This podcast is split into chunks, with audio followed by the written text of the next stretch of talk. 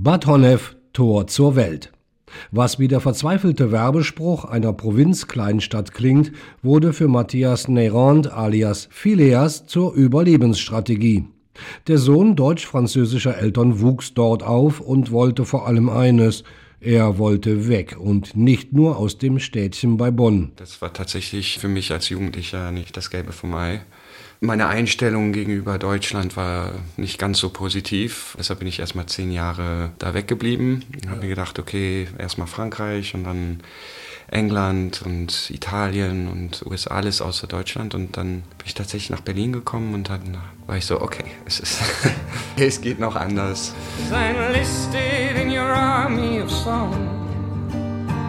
Of those who don't bow to no one fighting against all these tired men that believe in nothing at all and taking the cues from the clueless and the heartless, disheartened and hiding. And when I knew no more, it was your voice that followed and came on a tower. Phileas wollte es früher halten wie der gleichnamige Fogg. Es musste nicht gerade in 80 Tagen um die Welt sein. Immerhin aber fuhr er mit dem Fahrrad von New York bis Los Angeles.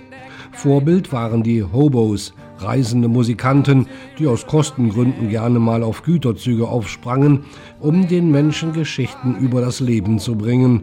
Das Leben, wie es ist und wie es sein könnte. Damals war mir halt das sehr wichtig, so ein bisschen dieses Klischee, Troubadour, Bob Dylan, Woody Guthrie, diese ganze Schiene, dass man halt die ganze Zeit in Bewegung sein muss, um nicht in so eine Stasis zu kommen. Mittlerweile bin ich drüber weg. Der Unterschied ist, während Woody Guthrie tatsächlich ein solches Vagabundenleben führte, hat Bob Dylan dies nur von sich behauptet. Etwas Ähnliches wollte auch Phileas. Denn um im Musikgeschäft Erfolg zu haben, so empfahlen ihm Menschen vom Typ Unternehmensberater, solle man nicht nur Geschichten erzählen, sondern selber eine sein. Du musst eine Geschichte erzählen und bla bla bla. Ich war immer so, pff, ich will nicht. Also einfach, ich will Musik machen. So, Musik ist meine Geschichte. Reicht das nicht? Und dann, natürlich reicht es nicht. Und dann habe ich mir gedacht, okay, dann erfinde ich mir jetzt so einen Charakter, so Bowie-mäßig. Und es hat überhaupt nicht geklappt. Es war eine Katastrophe.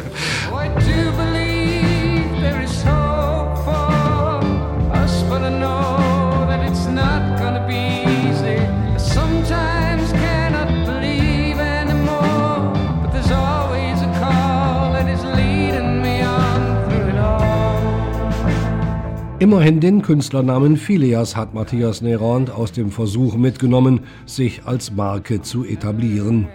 Es hat dann noch einige Jahre in Berlin gedauert, bis die Entwicklung hin zum Album Present vollzogen war. Doch hier fand Phileas, heute 37 Jahre alt, schließlich alles, was er für sein Debütalbum brauchte. Muße, Mut und Musiker.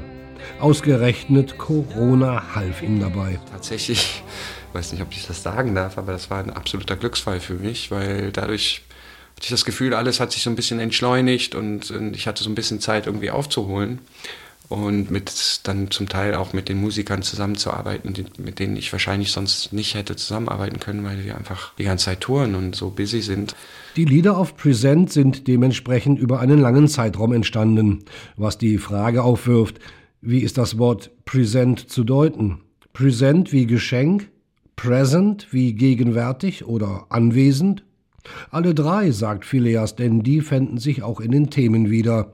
Es gehe um Sinnsuche, Menschlichkeit, Gerechtigkeit, aber auch um Klimawandel, Flüchtlingskrise, Krieg. Und so klingen die Lieder, mal sieht man Licht am Ende des Tunnels, mal Tunnel am Ende des Lichts. Alle diese Songs sind schon immer zwischen so Hoffnung und Hoffnungslosigkeit. Das ist schon im ganzen Album so ein Thema. Ich glaube, es gibt keinen Song wirklich, wo es schwarz gemalt wird. Und meistens am Ende ist es dann immer, ja, ich bin optimistisch. Ich bin halt so, auch gerade im Moment so ein bisschen wütend und frustriert, auch mit mir selbst und dass wir das zulassen, was gerade passiert. Das ist gerade, was mich beschäftigt. Always on my mind.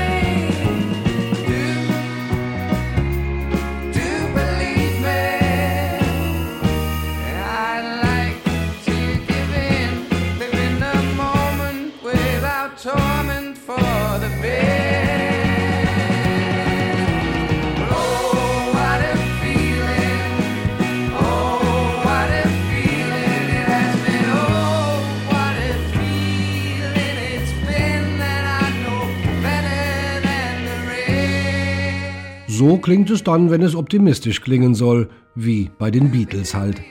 Deren Lieder, sowie solche von Paul Simon, Woody Guthrie oder Leonard Cohen, spielt Phileas als Straßenmusiker auch heute noch. Und so manches Vorbild ist auf Present noch gut zu erkennen. Ich meine, Cohen, Dylan, Beatles, klar, man, man kann da Ansprüche und Ambitionen haben, aber jede Person ist anders und hat andere Erfahrungen gemacht und das entspricht einfach meiner Entwicklung. Es ist natürlich nichts revolutionär Neues. Ich habe den Rock'n'Roll nicht neu erfunden. Aber sich selber gefunden, mit der Folge, dass Present allerlei kleine Wendungen bereithält, welche die Vorhersehbarkeit minimieren mit Phileas einprägsamer Stimme als gemeinsamem Nenner. Dass es so leicht klingt, das ist also einerseits tiefgründig anspruchsvoll und musikalisch halt überraschend ist, aber nicht unbedingt offensichtlich. Das heißt, man hört einen Song und denkt sich, cooler Song, und dann spielt man die Akkorde und ist so, oh, wow. Und jetzt, wo auch sein Kopf Fuß gefasst hat, soll es erst richtig losgehen. Die nächste Platte ist schon in Arbeit. Also es bahnt sich schon auf diesem Album an und es wird noch sehr viel mehr auf dem nächsten sein, dass es alle Lieder sehr viel politischer sind und sehr viel engagierter oder zumindest halt diese Themen jetzt mal angehen, die mich beschäftigen und die uns alle beschäftigen sollten. So schürt man bei Zeiten eine Erwartungshaltung. Ein klein wenig Marketing ist wohl doch hängen geblieben was aber nicht bedeutet, dass die jetzt auf Present veröffentlichten Lieder schon im Rentenalter sind. Ich habe das Gefühl, okay, die sind immer noch relevant oder überhaupt nicht fehl am Platz oder so. Zum Beispiel mit Satyagraha ist halt über die Bürgerrechtsbewegung und das dann mit Black Lives Matter auf einmal dann wieder so ein, ein krasses Thema geworden halt. Und den Song habe ich vor über zehn Jahren geschrieben.